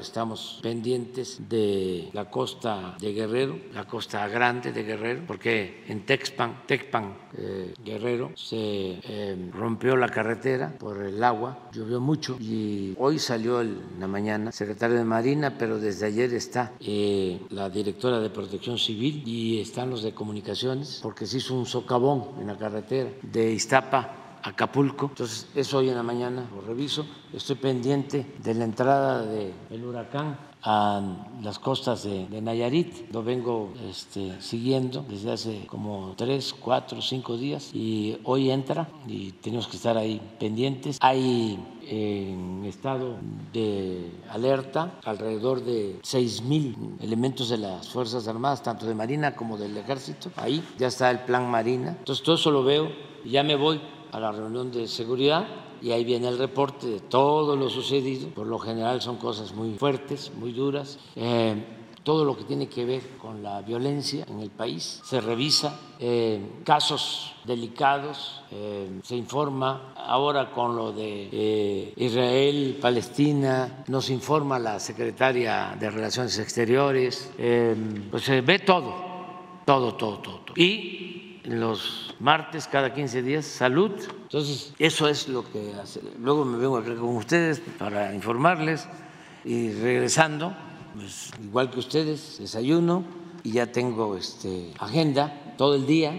Eh, no salgo por lo general a comer afuera. Antes, como a la una, dos, me escapaba a practicar béisbol y a caminar. Pero ahora tengo un problema en el carcañal este, y estoy eh, recuperándome, ya estoy bien, porque sí, me hace falta ir de nuevo. Cuando salía yo, era eso, a caminar, 8 o 10 vueltas de 400, 450 metros, o sea, 4 o 5 kilómetros en una hora, y después practicar un poco, soltar el brazo, agarrar unas rolas y macanear. Entonces, ya de regreso aquí, pues a comer y en la tarde atender eh, los asuntos. Ayer tuve reunión con el secretario de Hacienda, con el subsecretario de Ingresos, con el subsecretario de Egresos, para ver cómo vamos en el cierre del presupuesto de este año. Eh, terminando, tuve la reunión de salud que tenemos todos los lunes, cada 15 días, de 6 a 7, 7 y media, y luego recibí en acuerdo, como a las 7 y media de la noche, a Rocío Nal, la secretaria de Energía. Y de ahí este, ya me fui con Beatriz, con Jesús, y llegó este, a visitar Gonzalo, ya estuvimos ahí platicando y ya a dormir. Se pone nada más el despertador para no quedarse dormido, aunque ya el organismo está acostumbrado y ya se levanta uno. Eso es, básicamente. Y los fines de semana, pues a las giras. Pues es esto, mire, esto es de, de ayer, 22 millones 174 mil empleos, trabajadores inscritos. Es récord. Entonces, pero eh, hay una lámina, a ver, que tiene que ver con este mes, que es muy importante porque ahí es donde vemos, a ver si la tenemos, la del mes, de cómo vamos. No. Ah, sí, esta es. Esta es, esta es. Esto es diario, pero hay veces, mire, aquí es menos, aquí es menos, pero como aquí es más, el saldo son 45 mil nuevos empleos en lo que llevamos hasta el 8. Esto es diario. Cuando ya hay muchos menos, ya, ya le tengo que hablar a Josué, ¿qué está pasando? Pero afortunadamente todo marcha bien. A ver la recaudación, este es otro, este es muy importante. Nos esto es los, los, los, tributarios, es lo que ingresa. Traemos 9.4 en términos reales arriba. Del total es menos 0.2 porque estamos bajando los derechos a Pemex. Eh, es muy importante que yo les explique esto porque eh, vamos hacia un fortalecimiento de Pemex con mayor autonomía económica. Antes todo lo que obtenía Pemex se lo quitaba Hacienda. Hacienda ordeñaba a Pemex. Claro, era lo que se utilizaba también para financiar el presupuesto. Llegó a suceder que había años en que de cada peso del presupuesto nacional, 40 centavos provenían de ingresos petroleros. Entonces, ahora lo que estamos haciendo es bajándole el monto del pago de derecho a Pemex. Cuando llegamos, eh, se le cobraba el 65%. Ahora Pemex está pagando nada más 35%. Y queremos bajarle más con el propósito de fortalecer a esta empresa pública que es fundamental y es la empresa encargada de cuidar del petróleo, que es de la nación, que es del pueblo. Es nuestra historia, la lucha por la soberanía del petróleo. Entonces, por eso, en otros ingresos, pues tenemos estos, menos 0.2, pero en tributarios, en impuestos, estamos bien, porque esto es en términos reales. Aquí habría que agregarle casi 5% de inflación. Y aquí se ve, en general, hasta el 9 de octubre, el año pasado, habíamos eh, obtenido un ingreso de 3 billones 689 mil y ahora es 3 billones 900 mil. Estamos hablando como de eh, 200 Sí, 220 mil millones más en términos nominales. En términos reales es esto, pero en nominal es más. Y lo mismo en el caso de tributarios. Teníamos 2 billones 910 mil el año pasado y ahora tenemos 3 billones 371 mil. Entonces, estos son los datos diarios y les muestro otros datos que veo diario. A ver, este, homicidios ayer. O sea, es un trabajo como el de ustedes, que este, produce mucha satisfacción en el sentido de que eh, está uno para servir a los demás. Es un apostolado del servicio público. ayer fue un día bajo en homicidios, 60 en todo el país. En dos estados no hubo homicidios y se concentró el 43% de los 60, casi la mitad, en estos estados, en cuatro. Guanajuato, que hubo 11, Baja California 5, Jalisco 5 y Michoacán 5, es el 43%. Entonces, aquí estamos todos los días y aparte revisamos eh, los lugares donde hay más incidencia delictiva, las causas, vemos cuánta gente fue aprendida en el día eh, y todo. Ese es el trabajo. Ya les voy a volver a invitar para que nos acompañen. Buenos días, presidente. Buenos días, funcionarios. Preguntarles sobre el tema de esta nota diplomática que envió para Estados Unidos sobre el tema del bloqueo, bueno, el flujo eh, comercial entre México y Estados Unidos. Si le envió ayer, eh, si nos podía dar alguna. No tengo este, todavía la información, no le pregunté a Alicia, pero hoy vamos a saber si ya se. Envió. Si, ya se reabrieron estos pasos para los este, transportistas.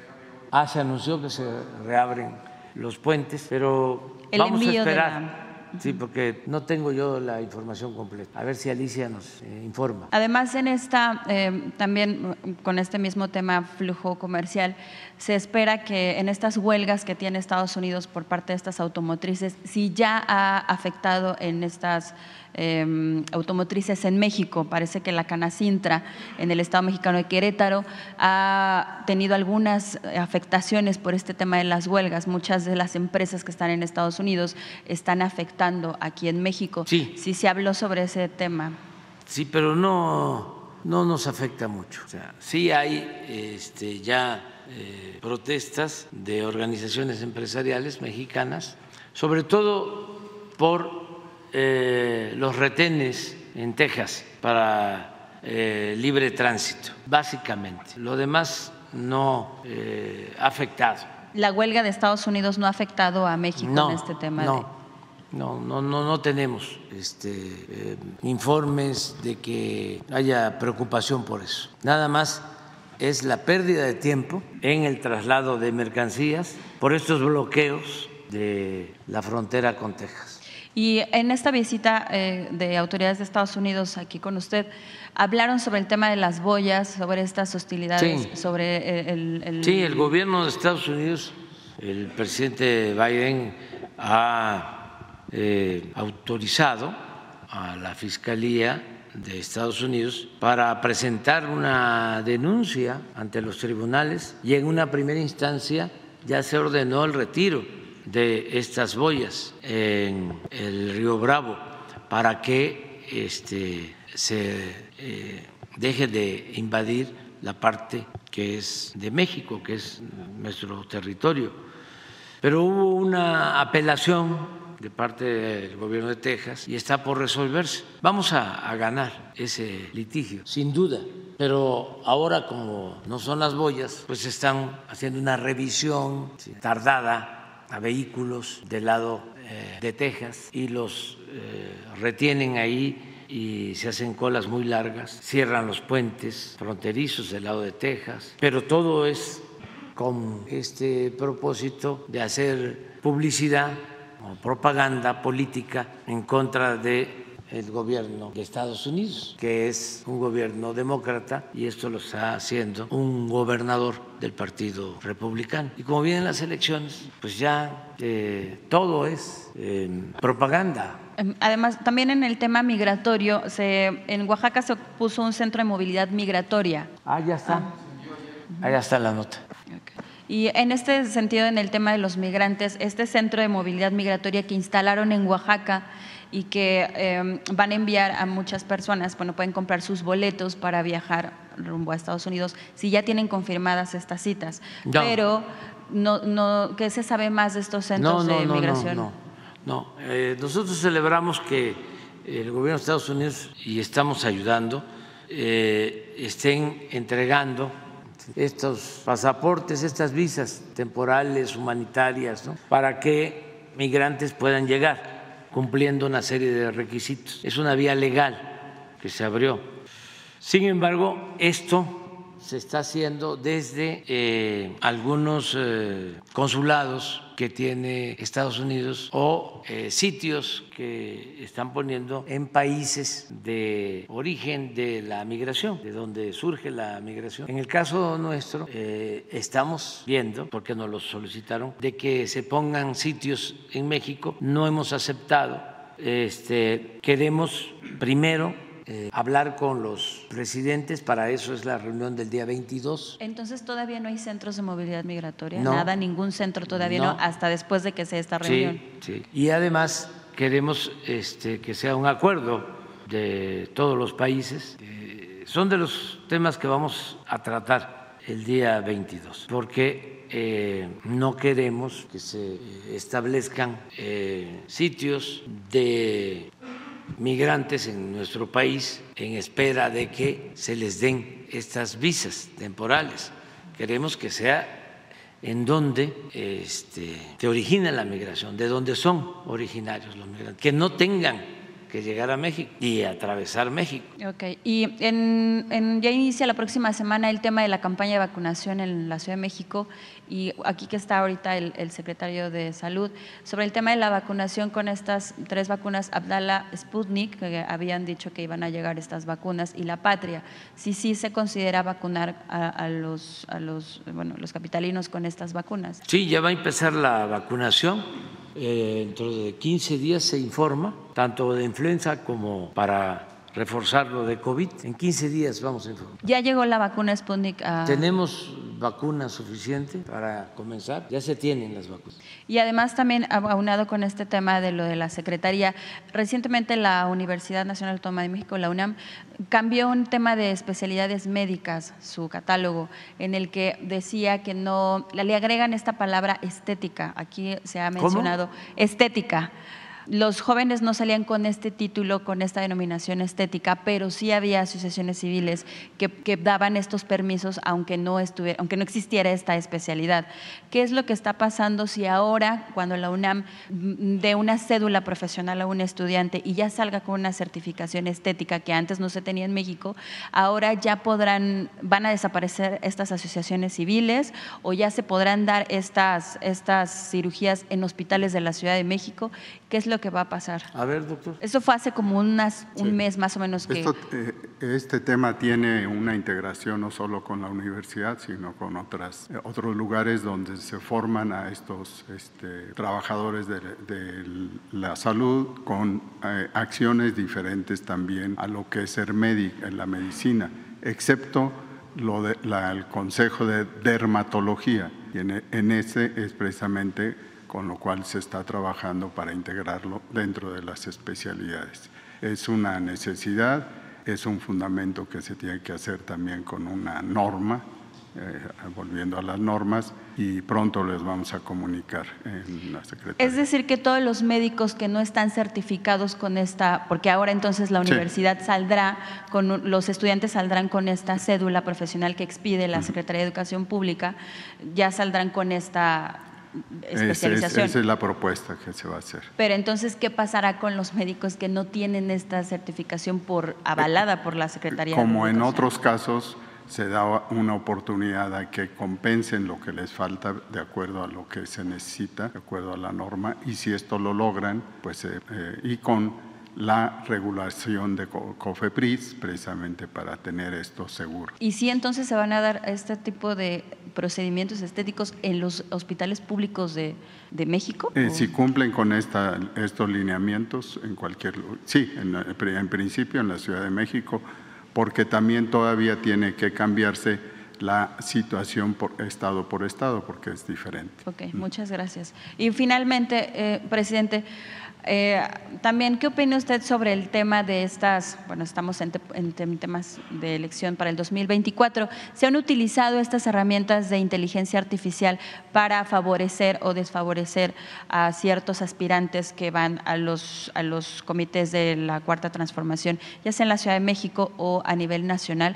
¿Qué opina? En este caso, mm, la exalcaldesa de Iztapalapa fue no quisiera yo decirlo como víctima, pero sí utilizaron un audio, ella declarando que fue inteligencia artificial, pero que se, se sumarán de aquí a partir del año próximo este tipo de herramientas tecnológicas para favorecer o desfavorecer ya sea su gobierno o gobiernos de oposición. Bueno, nada más eh, que se esté pendiente, pero eso no tarda, es un poco lo que preguntó el compañero sobre la guerra sucia en tiempos electorales, en temporada electoral. Eso no eh, afecta, eh, porque se detecta de inmediato cuando es una noticia falsa y se aclara. Ya la gente pues es muy precavida, no eh, cae a la primera. Solo algunos que andan muy nerviosos, ¿no? Y entonces, de repente, como ha sucedido, que hay un incendio en El Salvador o en Chile o en Francia y sale la imagen. Se está incendiando la refinería de Dos Bocas. La imagen ni siquiera es de Dos Bocas. Y entonces ahí va Felipe Calderón y López Dóriga. Y ahora sí que coloquialmente se van con la finta. Qué barbaridad. Que aunque Todo lo hacen mal todo está mal hecho. Miren el incendio en Dos Bocas. Si no es en Dos Bocas, es en Chile o en cualquier otro lugar. A ver, ¿no tienes la última de esas? Sí, pero ese es DIRPAR, pero acaban de sacar algo en quién es quién en las noticias de algo que no sucedió aquí.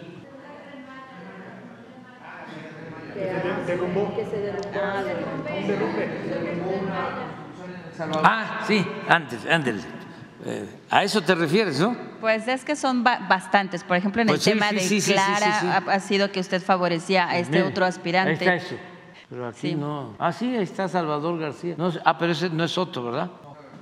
Este. Bueno, se decía que ahí había trabajadores atrapados. Y así, esta- pero así he visto a Calderón en algunos casos. Ah, cuando la muerte de unos este, jaguares, ¿sí?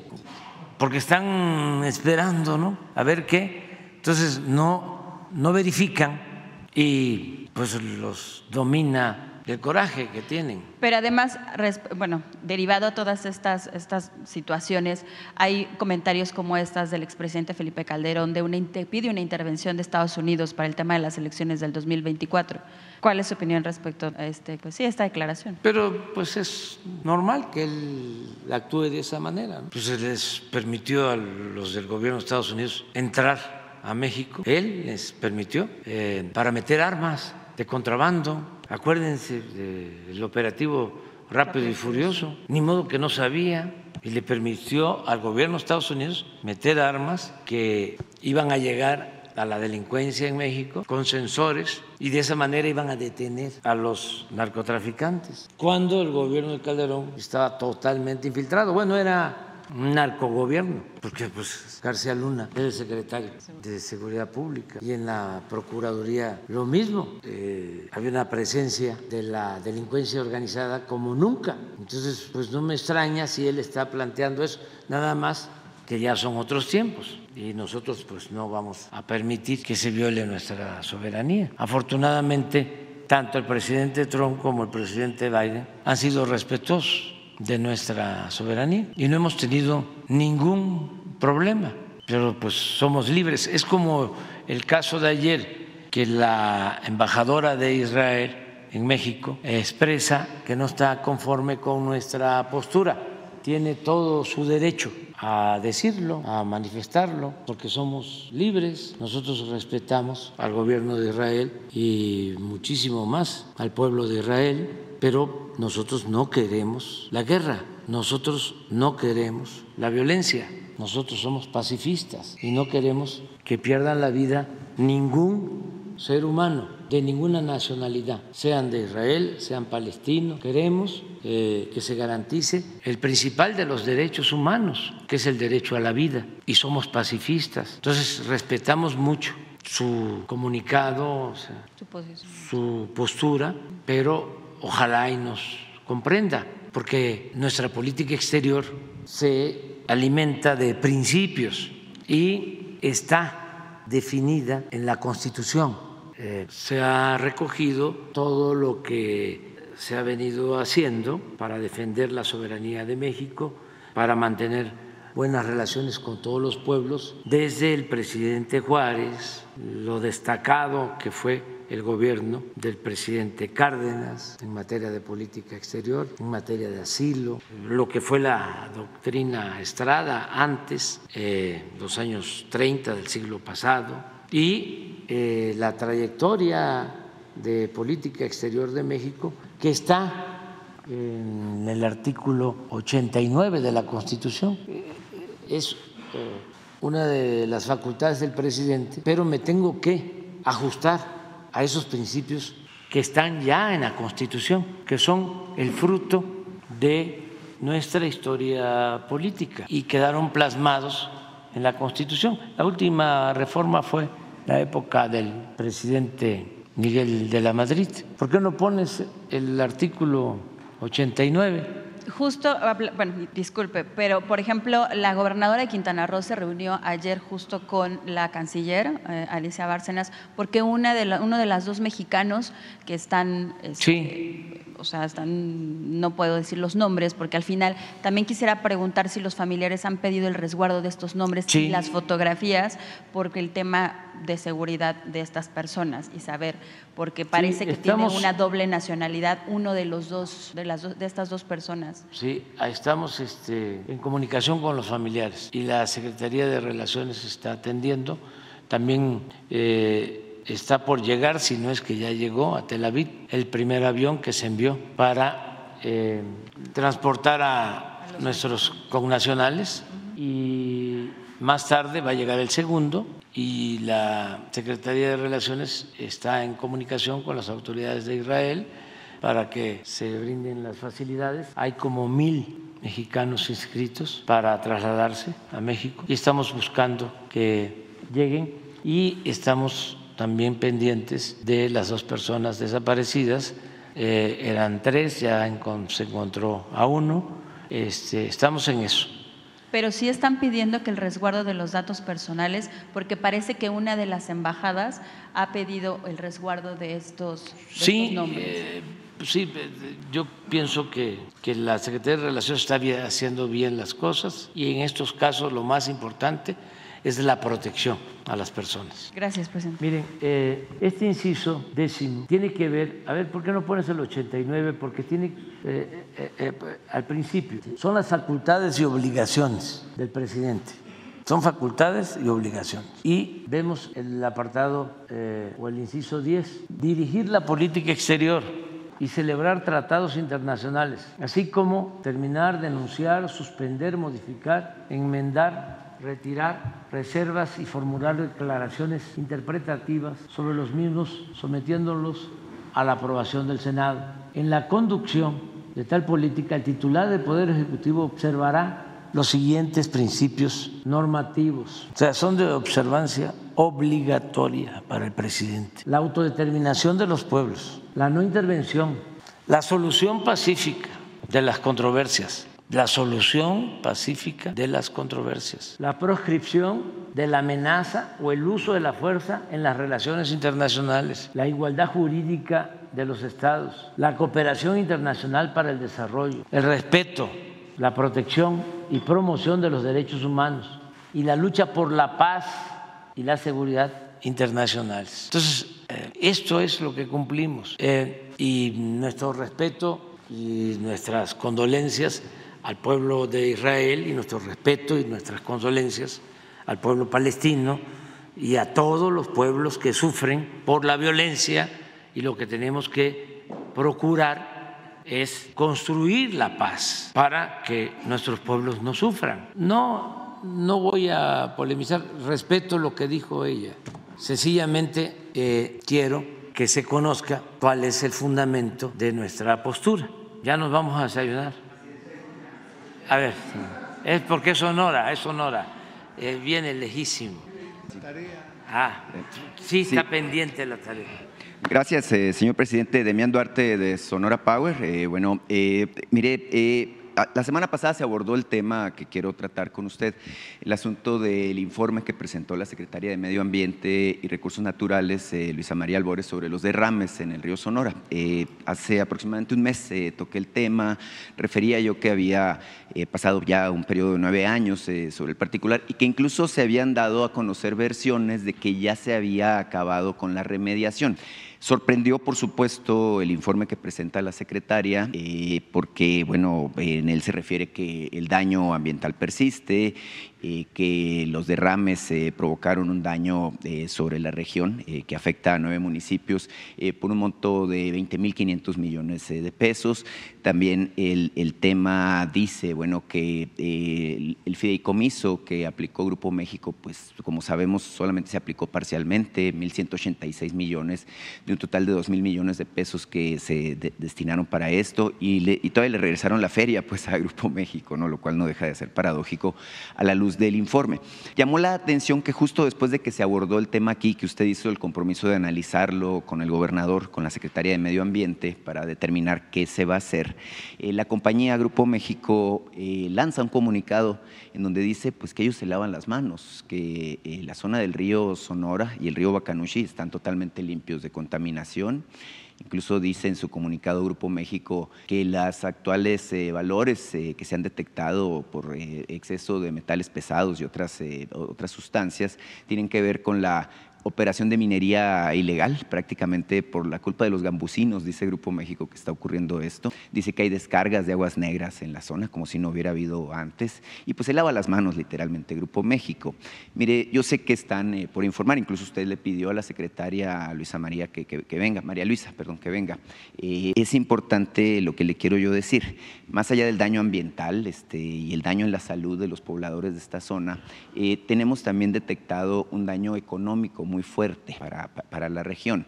y este daño es justamente que los consumidores que regularmente le compraban a los productores del río Sonora, pues ya no les compran por la simple percepción de que el daño ambiental trae riesgos a la salud de quien consume los productos que se eh, cultivan, que se crían, eh, porque hay eh, agricultura y ganadería en la zona. Eh, además de que ha afectado pues, el potencial turístico de zonas como Ures este, y, toda esta región tan bonita que usted conoce eh, muy bien, señor presidente. Eh, a nombre, porque me han contactado muchos de los pobladores de ahí, pues yo le quiero manifestar la inconformidad que existe, permanece, por la actitud que tiene la compañía Grupo México y por la expectativa de que su gobierno haga buena, la expectativa de que haya justicia plena y total. sobre el particular me gustaría que nos diera un pronunciamiento, señor presidente. Bueno, ¿qué te parece? Si pasado mañana ya tenemos el informe este, que llevó a cabo la Secretaría de Medio Ambiente y ya hay un proceso para eh, buscar la reparación de los daños. Eh, ¿Por qué no? Eh, le pedimos a María Luisa Albores y a la procuradora del Medio Ambiente que vengan aquí pasado mañana y que traten el tema, que se dé a conocer, si te parece. Sí, sí, por supuesto. Hecho sobre el particular, usted sabe que esto se relaciona con el plan de... Ah, nada más, perdón, este, ya han estado platicando, ya han estado allá hablando con los pobladores eh, y ya se dio a conocer el documento con las ah, organizaciones este, de afectados, pero de todas maneras que venga pasado mañana.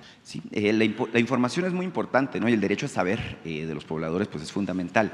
Mire, usted sabe que esto está ligado, relacionado también con el plan de justicia para Cananea, porque Cananea es, una de las zonas, uno de los municipios afectados primordialmente. Eh, quiero aprovechar que está aquí Zoe Robledo. ya en un par de ocasiones hemos tratado este asunto en particular. Hay alrededor de 400, 500 trabajadores que acumulan las 500 semanas que considera ex trabajadores de la mina que acumulan las 500 semanas de trabajo en la compañía que considera el decreto, que da pie bueno, a una parte importante del plan de justicia, que es el acceso a los servicios eh, de salud eh, por parte del IMSS y el acceso a una pensión, que es equivalente al salario mínimo eh, vigente para, para la zona. Eh, me ha contactado dos grupos eh, de trabajadores, eh, unos que son trabajadores no sindicalizados, otros que son trabajadores de alguna manera no reconocidos por el sindicato, y me han pedido que haga sonar su voz aquí en la mañanera, que le informe esto a usted, presidente. Lo he tratado un par de veces, usted le pidió a Zoe Robledo que informara al respecto a la fecha, bueno, lamentablemente no ha habido la oportunidad de escuchar la postura del Instituto Mexicano del Seguro Social.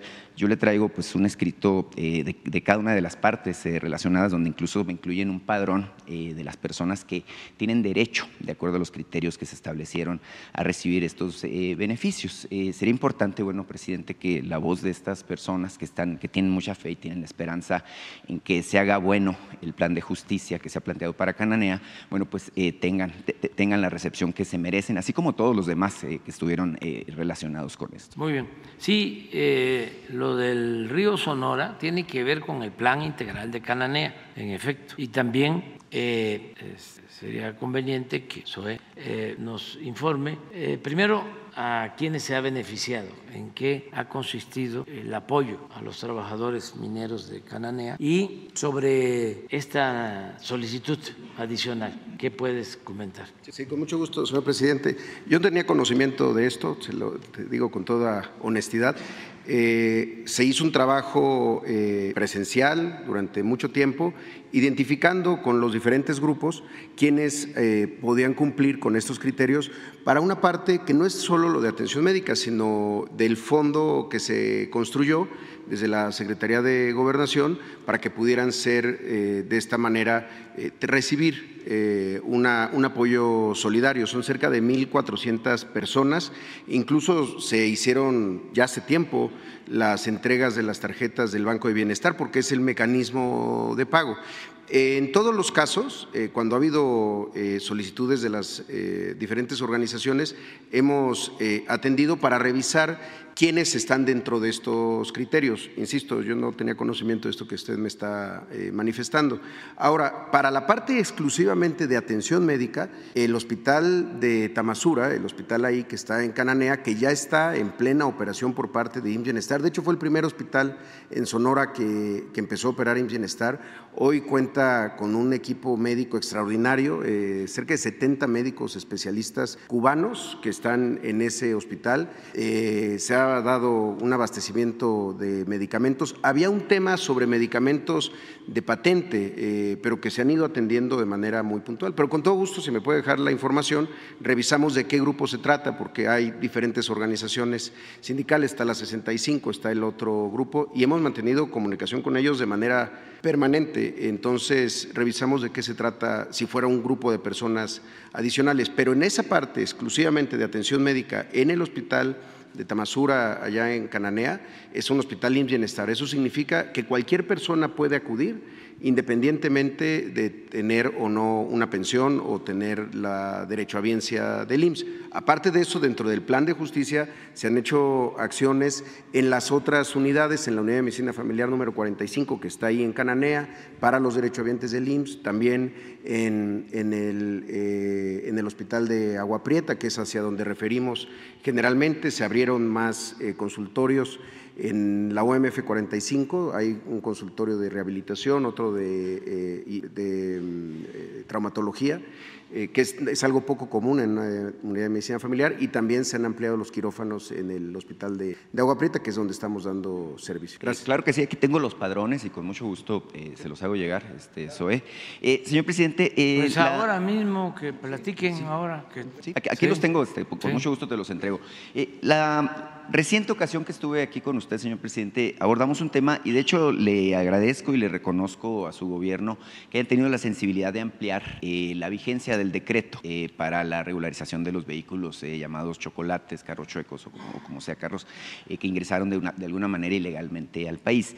Sin embargo, debo recordar que en la respuesta que me dio, usted le pidió a la secretaria Rosa Isela Rodríguez que fuera muy específica sobre un tema muy particular, que es la posible legalización de los vehículos que tienen su número de serie que inicia con letra. Eso quiere decir que son carros que fueron fabricados en lugares distintos a la zona del Temec eh, y también eh, de los vehículos que ingresaron con posterioridad a la fecha que contempla el decreto. Eh, lamentablemente, pues siguen ingresando carros de manera ilegal, señor presidente, y ese es un tema que creo que es sensible, que, como usted dice, pues sí calienta, ¿verdad?, este, al respecto, porque sigue, sigue esa práctica a través de las fronteras o a través quizás de brechas o alguna otra situación, pero persiste. Mire, me buscaron eh, grupos eh, de propietarios de vehículos extranjeros justamente a partir de esto, y no solamente de mi estado, de Baja California, de Chihuahua, de Coahuila, de Tamaulipas eh, y de Sinaloa en particular, para pedirme que insistiera en el particular. Y de hecho, mire, le traigo una carta de un grupo de ellos que le dicen lo siguiente, señor presidente. Dice, por medio de este conducto y con el debido respeto que merece, le hacemos llegar un afectuoso saludo. Pertenecemos a un grupo de ciudadanos que somos propietarios de vehículos que su número de serie inicia con letra. Dichos vehículos fueron ensamblados en Europa y Asia principalmente. Sin embargo, fueron importados a Estados Unidos y comercializados legalmente en ese país. Dichos vehículos quedaron fuera del decreto de legalización y sus programas para poder circular legalmente en el país. Le resaltamos que los vehículos que su número de serie inicia con letra tienen título de propiedad y placas americanas expedidas en ese país. Eh, no son autos de lujo, existe un listado donde se menciona qué autos pueden regularizar y cuáles no, y los vehículos en los que nosotros circulamos no están dentro de ese listado. Señor presidente, le dicen, queremos circular libremente, sin sentir la amenaza sobre nuestro patrimonio y sin la persecución de las autoridades policíacas. Somos gente de trabajo, por tal motivo le solicitamos a usted que nos, nos incluya en el decreto expedido en el que se dijo que todos los autos serían regularizados. Eh, le pedimos que nos permita pagar los 2.500 pesos del proceso de legalización y aportar así nuestra parte a la reconstrucción del país y que además así podamos tener certeza jurídica sobre nuestra propiedad. Lo que pedimos es que se nos dé un permiso o un engomado para circular. Para tal objetivo solicitamos, dicen eh, los propietarios, una audiencia con la Secretaria de Seguridad Pública y Protección Ciudadana para poder exponerle a detalle la situación y preocupación y buscar con ella una solución. Agradecemos que se haya dado la ampliación del plazo al 31 de diciembre diciembre, como se hizo tras intervención eh, de su servidor. Sin embargo, eh, queremos decirle que usted solicitó a la secretaria que diera detalles sobre esta ampliación de los términos del decreto para identificar la posibilidad de que esto pueda proceder. Eh, le dicen, por último, recurrimos a usted ya que hemos tocado muchas puertas y no hemos tenido respuestas. Confiamos plenamente en una buena respuesta por parte de usted. Nos despedimos de nueva cuenta dándole las gracias y le manifiestan que es un honor estar con Obrador. Eh, lo firma Beatriz Montañez Ulloa que es representante de los, de, los ciudadanos para la regularización de autos chocolate de Tijuana en particular. Eh, señor presidente, no ha habido una respuesta sobre el particular. Este, usted la comprometió, sé que, sé, que hay tiempo para ello, eh, hasta el 31 de diciembre al menos, eh, pero sí sería muy importante bueno, tener la respuesta al respecto. Ahora que, este, vas a estar aquí, este, a ver si pueden venir y los va a atender la secretaria de Seguridad, Rosa Isela, que ya tiene un informe, ya tratamos el tema en una reunión de gabinete de seguridad. Eh, todos los carros que se están regularizando eh, aparecen en pues un registro eh, de carros, o mejor dicho, no aparecen en el registro de carros robados en Estados Unidos, porque hay una lista que se tiene, que envía el gobierno de Estados Unidos sobre estos carros para que no se puedan regularizar carros que fueron robados allá. En el caso de estos carros no se tiene esa lista y ya se está buscando que las empresas o los países puedan eh, enviar eh, esta lista de que no hay problemas sobre la adquisición de los vehículos. Eh, en el caso, se habló también de que no se puede atender eh, esta relación. Eh, se está buscando la forma de que el dueño, quien va a, recibir la, documentación este, sobre su, vehículo, se haga responsable, o sea, que firme un documento. O sea, se están buscando opciones alternativas, pero esa es la causa de fondo, básicamente. Entonces, ella les va a informar, les va a platicar. Y sí están buscando el mecanismo. Es, importante decir al respecto, señor presidente, que estos carros pagaron impuestos en Estados Unidos, es decir, fueron importados correctamente y no contravienen las normas de la zona del TEMEC, eh, que es básicamente la percepción que existe de que pudiera haber un conflicto ahí por las reglas de origen y, alguna situación. Sí, pero no aparecen en los este, registros no está cerrado el caso. Entonces, sí es conveniente que se entreviste con Rosa Isel. Claro. Mire, le traigo un libro eh, de una conocida de usted, en este caso Guadalupe Beatriz Aldaco, eh, escribió este libro que se llama Suave Matria le manda un ejemplar a usted dedicado incluso y otro acá para Jesús, eh, bueno, donde ella hace una recopilación de algunos de los escritos que ha hecho relacionados con el proceso de transformación que usted ha encabezado. Y bueno, me encargo mucho, ella es directora del Instituto Sonorense de Cultura, me encargo mucho que se lo entregara. Sí, muchas gracias, muchas gracias. Y le mandamos un abrazo. Y, señor presidente, nada más una, mujer una, una, acotación. muy inteligente. Una acotación cultural al margen eh, de los temas que estamos platicando. Mire, le quiero hacer una propuesta muy, muy específica. El 23 de noviembre se cumplen 50 años de la muerte de José Alfredo Jiménez. Eh, un asunto que creo que a todos los mexicanos, bueno, eh, tenemos un lugar en nuestro corazón al respecto de la música, de este gran poeta y filósofo mexicano. la propuesta, señor presidente, es explorar la posibilidad de que se le haga un homenaje nacional. Eh, yo estuve recientemente en un concierto de la Orquesta Sinfónica Nacional eh, y la Compañía Nacional de Ópera en Bellas Artes, donde cantaron e interpretaron las canciones de José Alfredo. Eh, creo que sería muy importante y muy significativo este momento en particular al respecto de lo que es la herencia musical del gran José Alfredo Jiménez. Este, sí, es un gran compositor como Juan Gabriel. Vamos a ponerlo. Vámonos, vámonos, para que pues, ya este, nos vamos a ir también a desayunar. A ver, si Y este, pedimos permiso ahí Eh, no nos vayan a acusar de plagio. Ya ven cómo está de moda eso. o esas, si nos dejan, si nos dejan es... Bueno, es... Vamos.